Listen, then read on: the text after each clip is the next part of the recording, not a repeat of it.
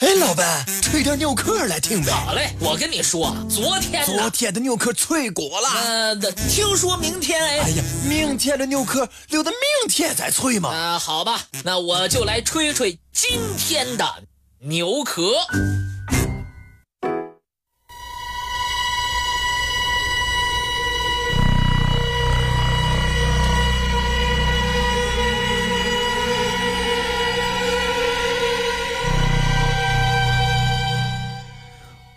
龙池湖边，有一片六七百万年前喜马拉雅山造山运动形成的三角形原始怪石群落区，面积大概三百亩。这就是龙池著名的自然奇观——石窟迷宫。本来不该有花岗石的地方，却密密麻麻地布满了坚硬的花岗石。这些千奇百怪的花岗石交错对视，数以万计，轻的有三四吨，而重的却重达万吨以上。根据地质结构论证，龙池地区本来没有花岗石。那么，这些巨大的花岗石从何而来呢？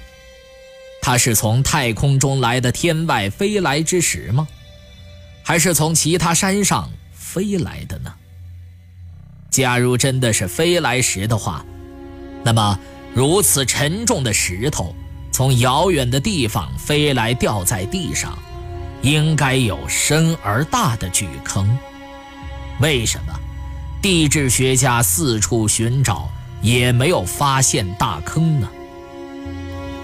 而且，更奇怪的是，在这些坚硬的、寸土皆无的花岗石上，居然会长满厚厚的苔藓和各色珍稀树木。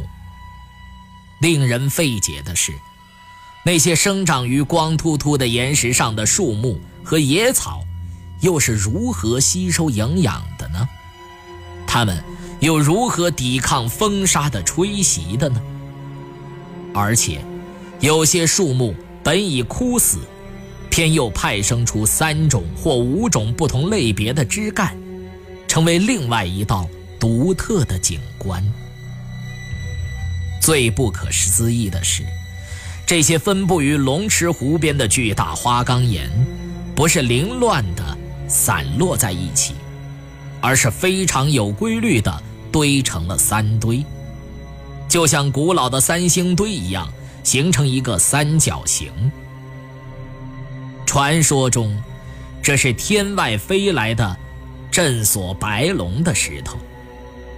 然而，传说毕竟只是传说，这个谜却一直未曾解开。这个三角形是不是与古蜀文明三星堆有着某种内在的联系呢？它是不是？像金字塔、巴特农神庙、复活节岛上的巨型石像、巨大的地图一样，是一种无法用目前的科学技术和理论来解释的远古文明呢？甚至，人们还猜测，这是某些外星生命留在地球上的一种记号，或者说。